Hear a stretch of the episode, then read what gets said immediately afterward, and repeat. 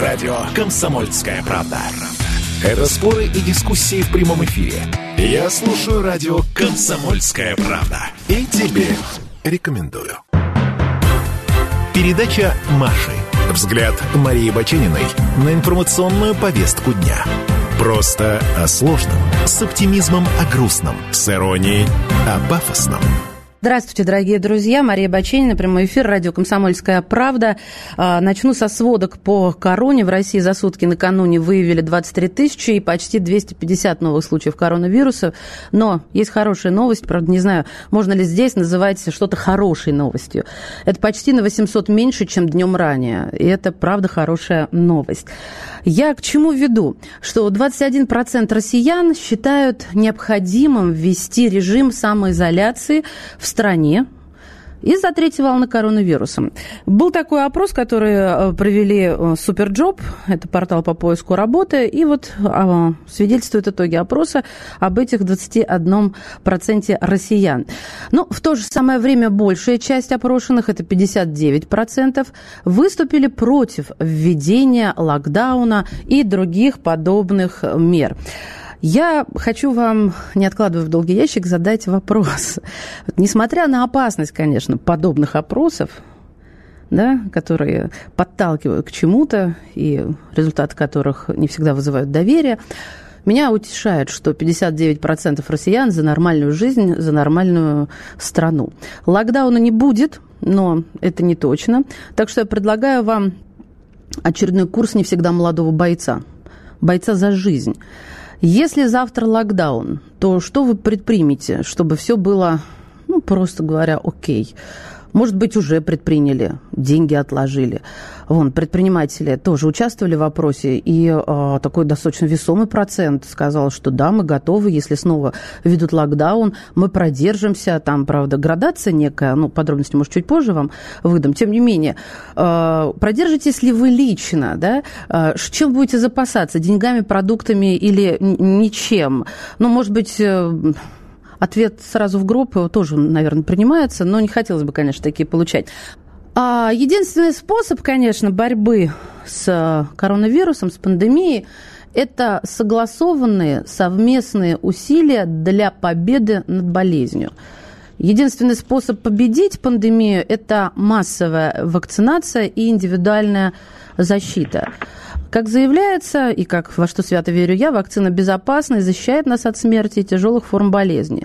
Но низкий уровень вакцинации повышает вероятность мутации вируса и возникновения новых волн коронавирусной инфекции. Итак, сейчас мы говорим о том, что будет, если завтра локдаун.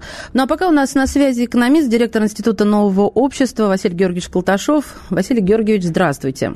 Я бы хотела вот о чем с вами поговорить, ну, естественно, с экономистом об экономике. На примере а, ФРГ, Франции, ясно, что вот локдауны, которые были объявлены еще а, в самом начале, это была отличная завеса экономическим проблемам, которые прекрасно решаются подобными силовыми методами. Но Россия не пребывала и до локдауна в таком затянувшемся, что ли, благополучии. Вот что будет с людьми, в первую очередь, а во вторую, соответственно, с экономикой страны, что коррелируется друг с другом э, очень очень здорово в экономическом плане, если сейчас ввести изоляцию, ввести локдаун? Ну, во-первых, тогда, весной 2020 года, российская экономика э, позволяла ввести локдаун в том смысле, что в марте мировой рынок рухнул, рухнули цены на нефть, и ситуация оказалась э, чрезвычайно тяжелые во многих странах. А по сути развернулся такой крупномасштабный кризис перепроизводства. То есть он открылся, обнаружился. Он на самом деле уже был в 2019 году.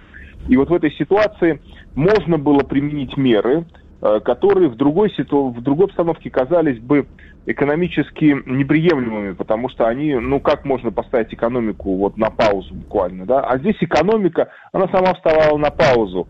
И таким образом, а, проводя контрпандемические мероприятия, вы как бы а, размещали экономический кризис в неких временных границах. Ну, там, в два, два с половиной месяца, где-то в каком-то смысле в три месяца он укладывался.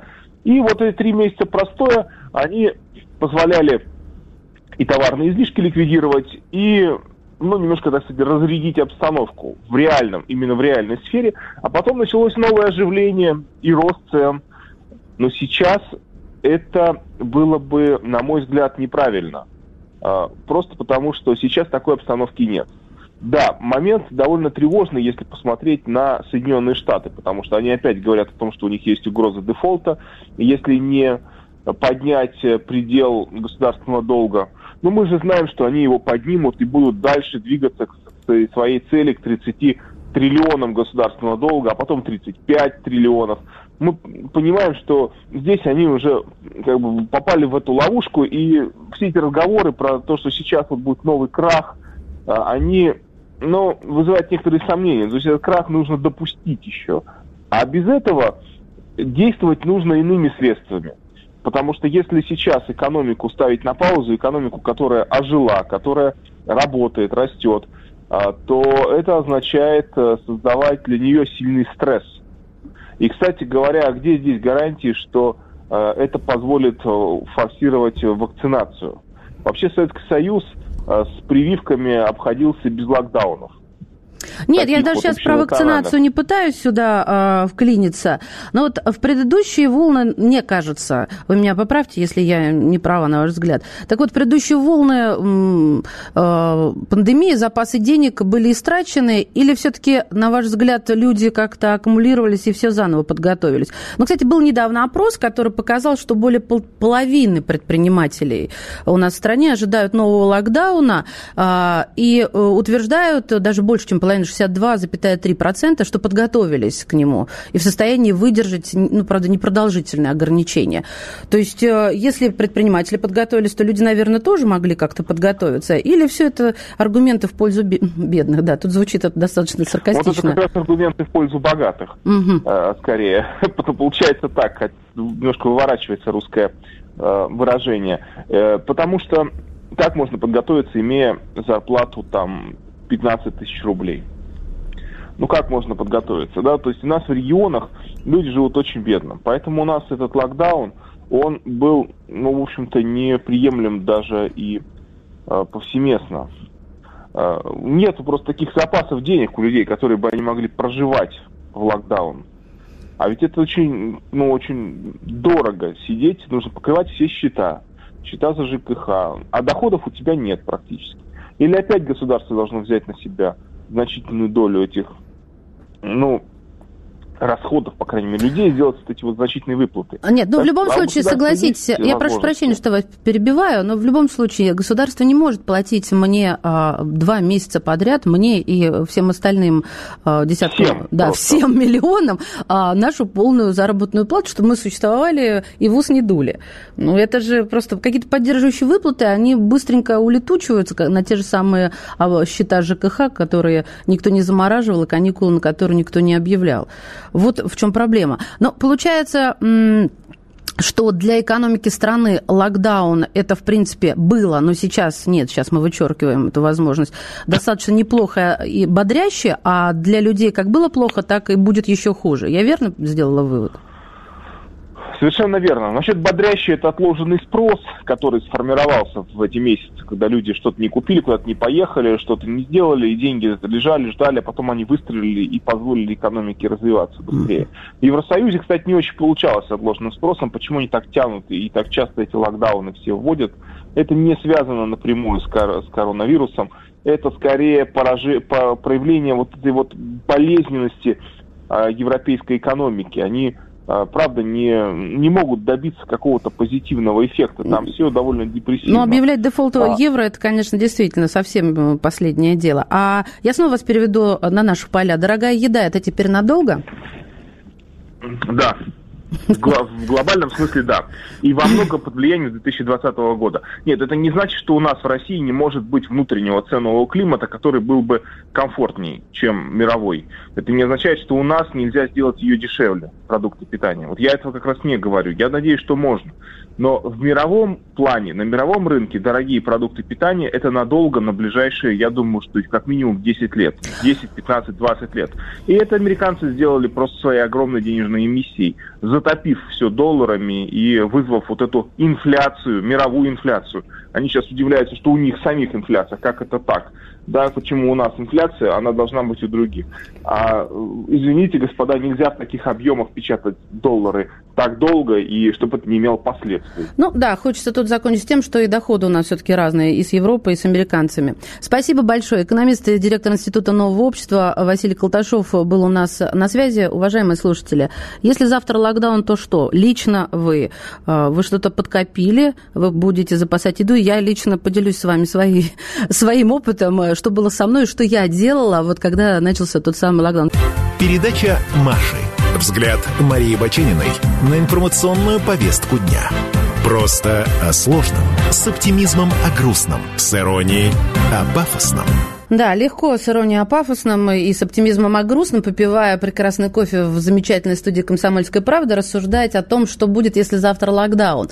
Я как раз об этом хочу с вами поговорить. Меня смутил опрос «Superjob», который они провели, эм, энтузиасты 21% россиян считают необходимым ввести вновь э, режим самоизоляции из-за третьей волны. 59, соответственно, выступили против. Тут уже люди написали, это 21% бюджетников. Вообще-то да. Вообще-то да. Вот эти все заявления громкого такого характера и э, уровня шума э, были как раз в пользу тех, у кого есть стабильная заработная плата из бюджета, у кого есть ставка, но у нас э, большинство, мне кажется, я даже не буду говорить полстраны, живет э, на ГПХ, э, это договоры, да, вот сколько потопал, столько полопал, извините меня за жаргонизмы, и, в общем-то, э, когда сокращаются какие-то рабочие часы, ты получаешь меньше, меньше и меньше, а плюс к этому мы все закредитованы очень и очень здорово, почему об этом все время говорят, да, и, соответственно, вот это вот все со всех сторон, а, ты думаешь, господи, зачем бежать за гречкой, так она подорожала. А, морковь тоже, что же нам грызть? А? Тут написали уже зубы на полку. Я хотела не нагонять какой-то паники. Боже меня упаси. Я презираю, честно говоря, панические настроения. Мне интересно здравый смысл включить и порассуждать. Ну, действительно – Действительно, это локдаун не ожидается, но это не точно. Вот именно такая формулировка э, висит над всеми нами на большой растяжке, потому что все эти неожиданные каникулы, они действительно э, случаются очень неожиданно. И э, вопрос у меня такой, что будет, если завтра локдаун? Что вы предпримете? Может быть, я даже не знаю, огород активнее сажать. Я понимаю какие-то бытовые мои ходы, тем не менее, это тоже ходы. Может быть, уже предприняли. Давайте я все-таки WhatsApp почитаю, э, и смс, и так далее. Будем точить вилы и ждать коллекторов. По крайней мере, будет что поесть. Это горький юмор из Хакасии.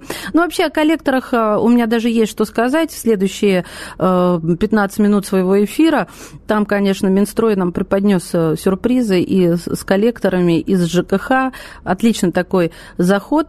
Вот Кемеровская область, я лично сдохну.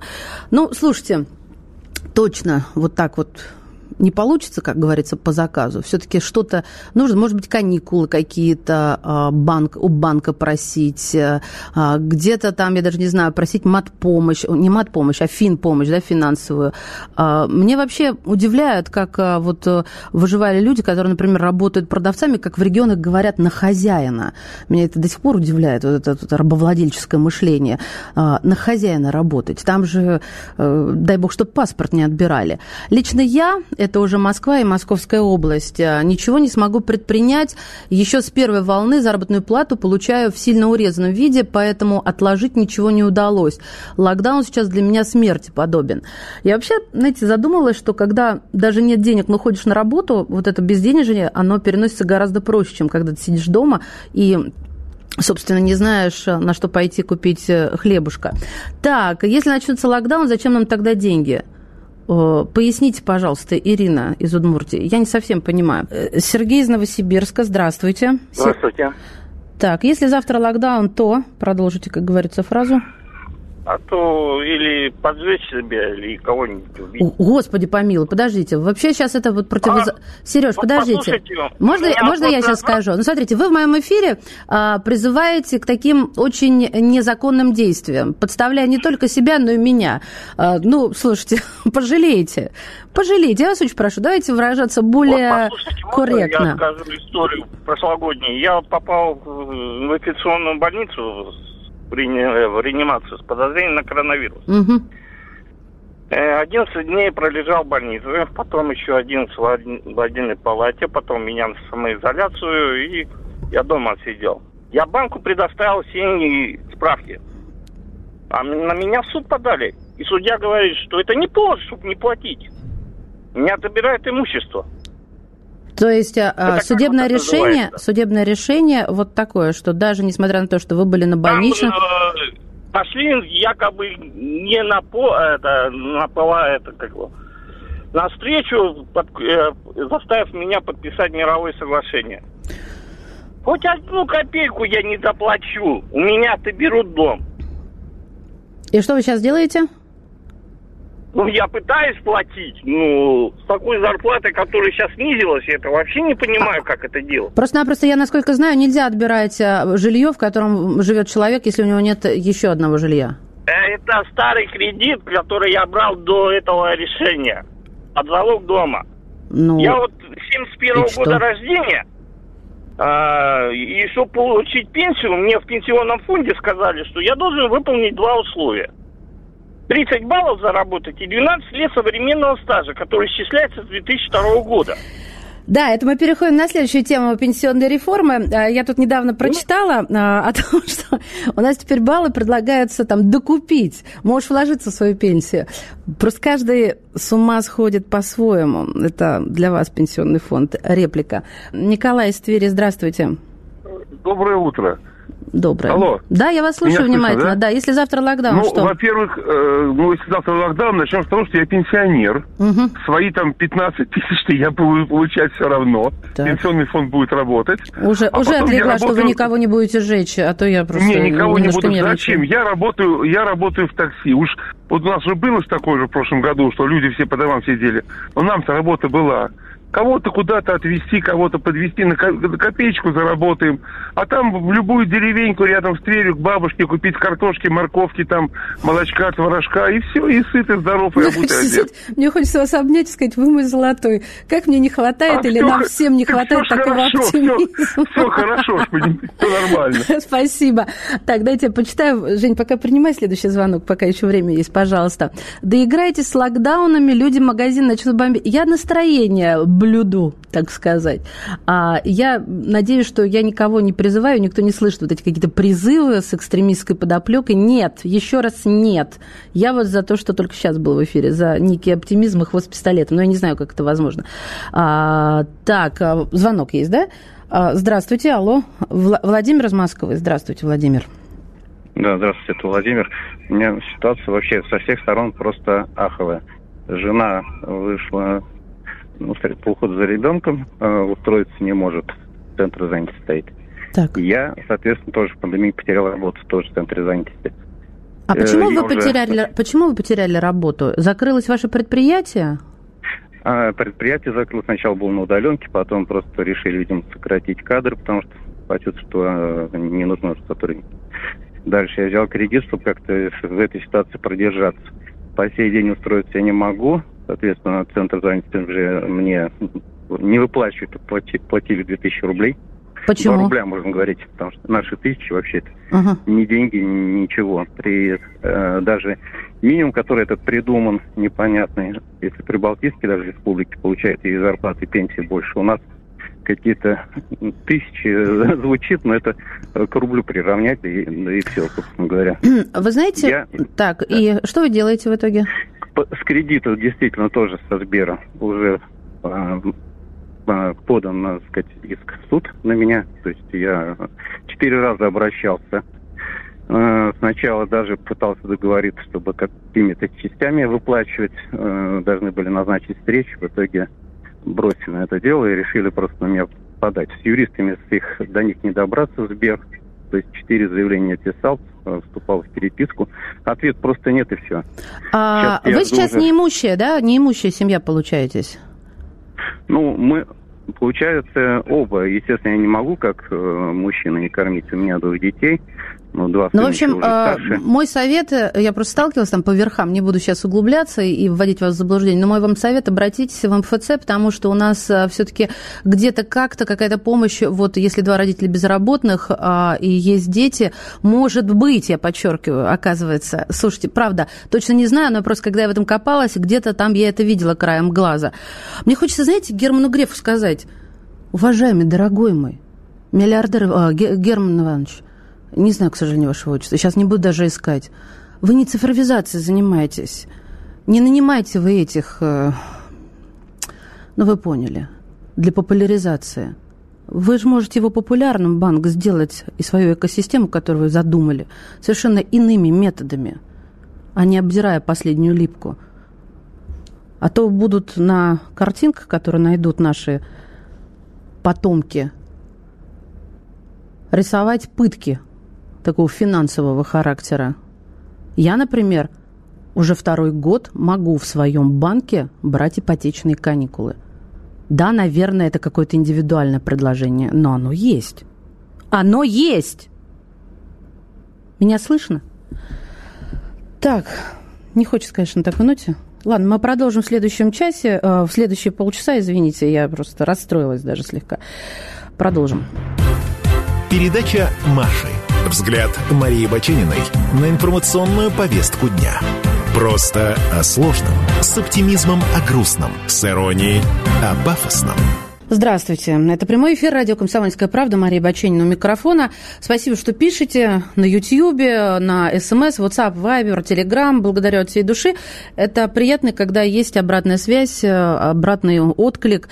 И в продолжении, так сказать, концерта. Но не очень, но по-другому тут вот хочется какие-то такие фразочки, знаете, выискивать, а, которые неделю подряд прорывными, я бы сказала, идеями сыпет Минстрой России. На прошлой неделе, вы уже о коллекторах упомянули, Министерство разработало законопроект, который возвращает возможность передавать коллекторам на взыскание коммунальные долги граждан. Это, как говорится, рука-лицо.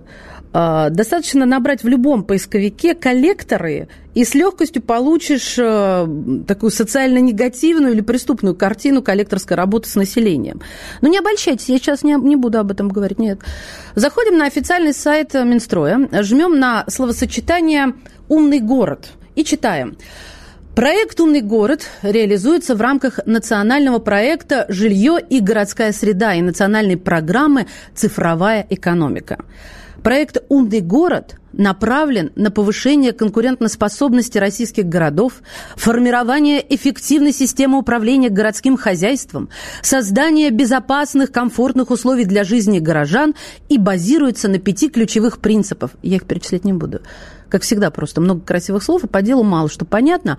Но, но интересовать нас должно вот что – я далее цитирую. Основной инструмент реализации этих принципов – широкое внедрение передовых, цифровых и инженерных решений в городской и коммунальной инфраструктуре. За чей счет этот банкет? Вот такой вопрос возникает. Выделять бюджетные деньги на цифровизацию ЖКХ не планируется. Программу, согласно стратегии, которую разработал Минстрой, должны оплатить будут управляющие компании и ресурсоснабжающие организации. А для этого им в свою очередь, потребуется изменение законодательства по тарифообразованию. Ну, то есть наши платежки снова поменяются. Финансовая нагрузка ляжет на РСО и УК, их обяжут устанавливать умные датчики и приборы учета. А, правда, участники вот этого рынка РСО и УК заявили, что Минстрой с ними вообще не согласовывал никак этот проект. А стратегия цифровой трансформации, это тоже информация от э, Минстроя, обойдется в 393 миллиарда рублей, большая часть из которых придется на цифровизацию системы ЖКХ.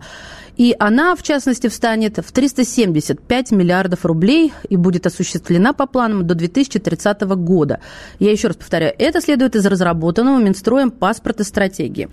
У нас на связи проректор финансового университета при правительстве Российской Федерации Александр Львович Сафонов. Александр Львович, здравствуйте. Добрый день. У меня сначала вот какой к вам вопрос. Я предполагаю, но это не точно, а, что основные деньги, которые будут собраны вот а, по этой программе, пойдут монополисту на рынке, допустим, умных счетчиков. Ну, как мне это видится, это такая система Платон на рынке ЖКХ. Верно ли я размышляю или нет? Ну, вы знаете, вот если взять сегодняшнюю ситуацию на, на рынке, а, которая, на которой поставляют так сказать, продукцию для а, учета а, расходуемых нами так сказать, э, ресурсов, это электричество, вода, там, тепло, ну, у нас производителей достаточно много. Вопрос, э, возможно, может касаться только э, э, значит, разработки программ компьютерных, да, которые позволяют там, суммировать эту историю, куда-то там доносить, где-то учитывать. Вполне возможно, что да, единая система здесь может быть. А вот что касается, так сказать, производителей умных систем, то вряд ли. Потому что такая же, так сказать, история была, э, когда вот разрабатывались кассовые аппараты, тоже там достаточно много было критики со стороны профсообщества. В конечном итоге ФАС вмешивался в эту ситуацию, и сейчас есть там несколько э, производителей. Поэтому, э, когда речь идет вот о безопасности там, передачи данных, сохранении, ну, тут действительно целесообразно спрашивать с кого-то одного, да, не может быть разнообразие систем. Но, с другой а, стороны, Александр Львович, меня сейчас волнует безопасность этих денег, которые могут уйти вот э, в один карман а, человек, который, ну, человеку, я, собирательный образ, а, который, допустим, выиграет тендер на поставку, производство и поставку вот этих умных счетчиков. И мы же прекрасно знаем ну, такие схемы. Нет, ну вы знаете, так сказать, для того, чтобы всю страну охватить этими счетчиками, да, то есть вот на одного поставщика там точно не хватит. Ну и, скорее всего, этого не произойдет. Производить будут все. Же кассовые аппараты, например, для малого бизнеса производит не один производитель, там, а, а достаточно много. Но при этом а, есть э, там компонент, который передает информацию в ту же самую налоговую службу. Да, он там, производится mm-hmm. одним поставщиком. Поэтому, скорее всего, еще раз подчеркну, будет вот такая смешанная схема, да, то есть сами приборы Я поняла. будут разрабатывать. Но многие производители, а вот программное обеспечение, скорее всего, так сказать, кто-то один. Угу.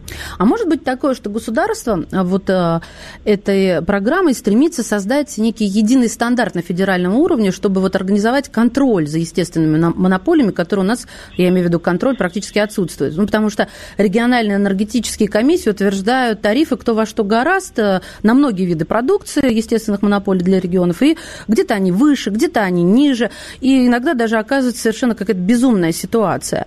А может быть, здесь все идет вот от этого хорошего, такого доброго желания, соответственно, причесать и сделать единый стандарт? Нет, вы знаете, первая так сказать, задача, которая стоит а, для вот этой а, как бы, темы, это наконец-то понять, а где, собственно говоря, так сказать, вот есть а, расходы потребителя, а где нерадивость а, тех же самых коммунальщиков. Мы же с вами, так сказать, постоянно сталкиваемся с, с, с историей, когда, например, разносят на весь дом а, потребление воды, которую никто не потреблял. Да? А, вот. а это все связано с тем, что те же самые управляющие компании вовремя не заботятся о протечках а, до там, входа непосредственно в квартиру. То же самое касается вопросов там, потери тепла. То есть есть тепло, мы потребляем как значит, жители конкретной квартиры, так сказать, есть там домовые отопительные приборы, да, то есть и вот а, а, над всем надо работать. То есть в конце концов, знаете, вот такую ответственность конечную внести. Одно дело, когда я там форчику открыл и окна, да, и топлю квартиру, но это мое личное, это мой, мой личный mm-hmm. выбор, да, там, я готов за это заплатить. А другое дело, когда э, форчика разбита в э, В подъезде, коридоре, да, и все это утекает. Да. Но есть одна проблема, да. Александр Львович, есть одна проблема. Старые коммуникации – на которые ставить умные счетчики 21 века, а вот, да, это вот, как-то странно, да. как минимум. Это вот с этим абсолютно соглашусь. И, кстати, так сказать, одна из проблем, а, а, помнится, так сказать, проекта, который тоже там Минрегион развивал тогда еще в, начале, а, в там, 2012-2013 году, это идея, так сказать, создания там стандартов потребления в субъектах Российской Федерации выяснилось, что вот, применить их невозможно по той простой причине, что действительно изношенность коммунальных а, значит, инженерных систем абсолютно разная, да, и где-то там даже а, маленькая там хрущевка, да, будет потреблять энергии больше, чем там коттедж частный. И в конце концов вот эта система не полетела. Поэтому, конечно, речь должна идти в данном случае о, и о, в этом проекте, что такого рода умные счетчики должны внедряться, так сказать, только в новых домах. И снова мы, получается, возвращаемся к первому вопросу. Зачем сейчас-то деньги собирать, начинать, когда нужно собирать их на совершенно другое, на починку этих коммуникаций? Но как раз сейчас о сборе хочу задать вопрос. На данном этапе, я повторюсь, не ясно еще, заложено ли финансирование программы за счет э, РСО и УК в темпы роста коммунальных тарифов, которые сейчас темпы эти составляют 4%, подорожали у нас э, платежки на 4%, но это так, э, общий знаменатель. На самом деле, например, в Москве мы же здесь побогаче, мы можем себе позволить. Рост э, составит в среднем 7,4, а в Санкт-Петербурге 6,5. И в результате чего у меня вопрос. Я вчера занималась нехитрой математикой, без всяческих там э, нюансов, да, а у меня вот какой вопрос. А насколько должно подорожать, э, должна подорожать наша платежка, чтобы мы это до 30 года собрали? Ну, так на вскидку.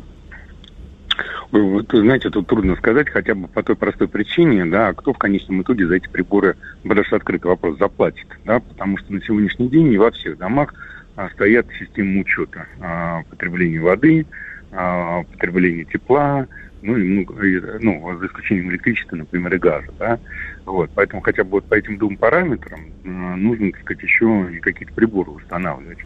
И вот а, это действительно большой вопрос, потому что эти сейчас расходы отнесены а, а, в старое здание да, на, на, собственно говоря, расходы а, самих а, потребителей, да, то есть это граждане должны сами себе чего-то устанавливать.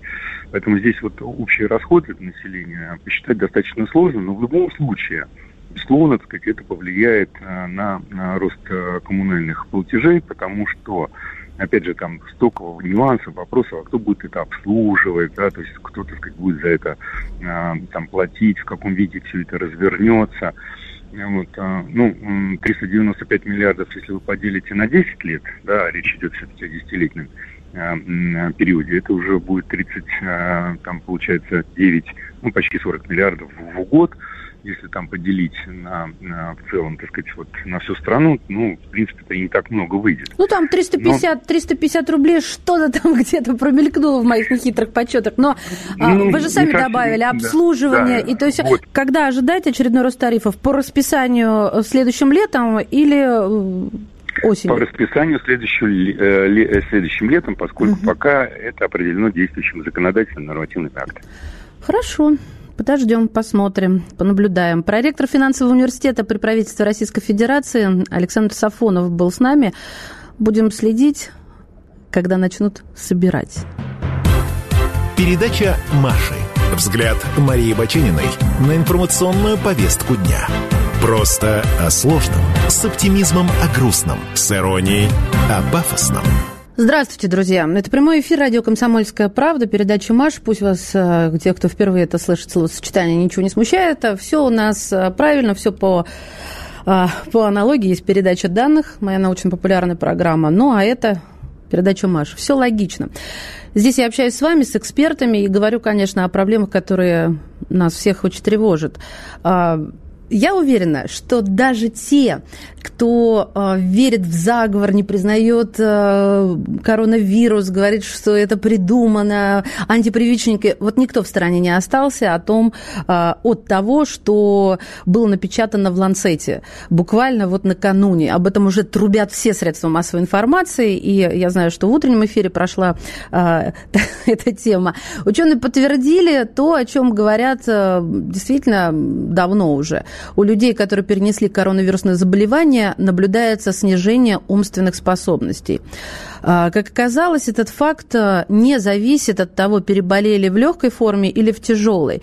Тем не менее, а, тем не менее, получается так, что чем тяжелее ты болел, если даже лежал на ЭВЛ, тем сильнее у тебя притормаживать начинает головной мозг. Ну, в общем, там нужно читать на английском и переводить точнее, потому что очень многие статьи, я вижу, переведены журналистами, плохо говорящим на английском. И, в общем, перепутано, ну, главное хайп, да, главное хайпануть на заголовке. Меня знаете, что интересует? А вот говорят, что у нас есть официальная система реабилитации постковидная, и входит она в ОМС. Кто нам голову-то лечить будет? Я сейчас не шучу. Совершенно не шучу. И я считаю, что это э, как бы разговоры пустые, говоря о том, что как были идиотами, так и остались. Нет. А я прекрасно это вижу, наблюдая за людьми, что расконцентрированность, рассредоточенность, а, память тут же подводит, такие провалы. И чем старше человек, тем это заметнее. Давайте немного попробуем разобраться в нашей системе ОМС. У нас на связи председатель а, правления Общественной организации защиты прав пациентов здравоохранения Максим Ардалионович Стародубцев. Максим Ардалионович, здравствуйте. Добрый день. У меня вот какой вопрос. Я, в общем-то, его уже проговорила. А, я долго вчера смотрела в интернете, есть ли официальные данные по а, постковидной реабилитации, которые входят а, в программу ОМС. Скажите мне, пожалуйста, вот сегодня что входит касательно постковидной реабилитации в ОМС? Какие специалисты или тут все по решению твоего участкового терапевта? Ну, нужно сказать э, здесь как бы следующее. Конечно, медикам э, очень интересно к любому э, диагнозу э, добавить э, аббревиатуру ковид. Почему? Потому что в такой ситуации мы, э, они могут рассчитывать на повышенные тарифы и на повышение, естественно, оплаты э, каждого, каждого конкретно, конкретного случая. Но здесь нужно понимать, что система АМС это все-таки замкнутый, замкнутый резервуар. И если мы откуда-то берем, значит мы, э, если мы куда-то добавляем, значит мы откуда-то берем. Ну, допустим, из той же самой онкологии. Рационально ли так поступать? Мне сказать доста- доста- достаточно сложно. Э, да, система реабилитации от ковида вроде бы как существует, но мне, честно говоря, не совсем э, э, понятна ее обоснованность, потому что мы на самом деле видим не столько сам по себе ковид, все, вот он прошел, вот он прошел, если мы говорим, допустим, о тех же самых проблемах там когнитивных, это э, последствия, допустим, каких-то там микротромбозов, э, но это уже прошло. И еще мы видим, конечно, общую социальную, общую проблему, депрессию, вызванную, э, вызванную социальным фоном. И поэтому нам нужно в данной ситуации не столько обращать внимание на вот эту добавку, как бы так сказать, здесь это самое ковид, а сколько на саму по себе ту патологию, э, с которой встречается медик. Депрессию, э, проблемы, проблемы с э, восприятием, ну, называется когнитивно, но, как вы правильно заметили, они вполне могут быть Логика страдает, тем, логика хромает всего. Я прошу прощения, что вас перебиваю, я просто за временем слежу. А? Я хочу узнать четко, у нас в ОМС входит психолог, психотерапевт, а, психиатр? Э, хм, ну, психиатр это вообще другая тема. Почему? Э, Только психиатр, ведь, я секунду, я закончу. Только психиатр имеет право назначать э, антидепрессанты, транквилизаторы. То есть психолог этого не может сделать. То есть это врач, который занимается проблемами, вот когнитивными проблемами в том числе. Но есть еще такая специальность, как невропатологи. Э, психологи, они вообще не врачи, они вообще не имеют права ничего, ничего назначать. Э, психиатры – это все-таки уже системное нарушение психики. А мы в данной ситуации говорим о пограничных, скорее всего, это самое, то есть нарушениях. И пограни... Да, совершенно верно, существует определенная проблема, э, вот, которую я считаю дефектом в определенной степени, о том, что терапевт не может назначать ряд, это самое, ряд препаратов препаратов, но их может назначить невропатолог. Так, вот. я поняла. А и... второй вопрос. Если у нас, вы это с этого начали, если э, откуда-то забрать, вернее, куда-то прибавить, откуда-то... Куда-то ну, добавить нужно, Да, у нас кардиолог один на три филиала. Я про центр Москвы сейчас, ребята, про Тимирязевку, ну не такой уж центр, ну как бы тоже не замкади. Значит так, один на три филиала. Чтобы к нему записаться, я звонила э, в Минздрав по Москве, потому что не записывали, так и помереть недолго. Но это я не про себя, это я за маму впрягалась. Я к чему веду, понимаете? А откуда они будут брать специалистов на эту постковидную программу реабилитации, о которой вообще слушатели, вот сейчас я представляю, слышат, что? А так тоже было можно? Постковидно какие-то проблемы решать после того, как тебя выписали? Да, ребята, идете к терапевту и говорите, я имею право на постковидную и так далее, и так далее. Вот э, э, все по списку. Но где все-таки будут брать специалистов, на ваш взгляд?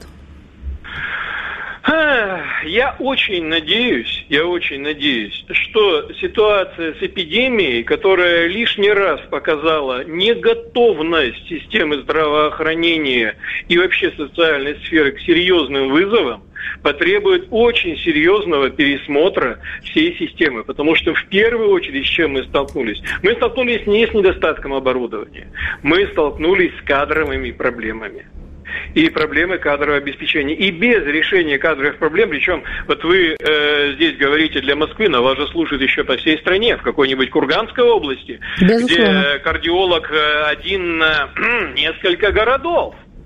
Вот. И э, если мы не решим проблему с кадрами и доступностью, но да, мы можем написать сколько угодно положение реабилитации, но это все будет сотрясание воздуха. В общем, реабилитация как бы есть. Это как в... Она на бумаге. Как этот фильм? ДМБ, а... да? Ты видишь Суслика? Нет. А он есть. Но я его тоже не вижу. Я просто эту цитату сейчас испоганила тем, что я не помню ее точно. Но я думаю, меня все поняли. А, хотя на самом деле у меня была такая жалкая попытка прийти, э, и был интерес э, скорее профессиональный, э, прийти и попросить вот постковидные какие-то возможности свои использовать. Ну, тогда только открывались павильоны здоровья в Москве, которые потом начали очень быстро принимать только на вакцинацию. Меня туда отправили, мол, там сейчас все будет, на, на свежем воздухе и так далее и тому подобное. Туда я не попала по причине отсутствия парковок в достаточном количестве вокруг. Понимаете, вот вот везде где-то ты наступаешь на какую-то граблю. А, и грабли это звучит как а, скорее нецензурное слово, чем как предмет сельхозназначения. Я вас благодарю от всей души. Максим Стародубцев, председатель правления общественной организации защиты прав пациента здравоохранения. А, мне сейчас время с вами прощаться. Вы знаете, что я хотела бы? Я бы хотела, чтобы вы мне, например, могли написать, а, какие проблемы вас волнуют, на какие обратить внимание и, возможно, взять следующий эфир. Я вот буду только за. И попробую, так сказать, на Red коллеги защитить это, если это будет действительно актуально. Меня можно найти и в Фейсбуке, и в Инстаграме. Добро пожаловать, пишите. Буду всегда рада. Ваша Маша. Передача Маши. Взгляд Марии Бачениной на информационную повестку дня. Просто о сложном, с оптимизмом о грустном, с иронией о пафосном.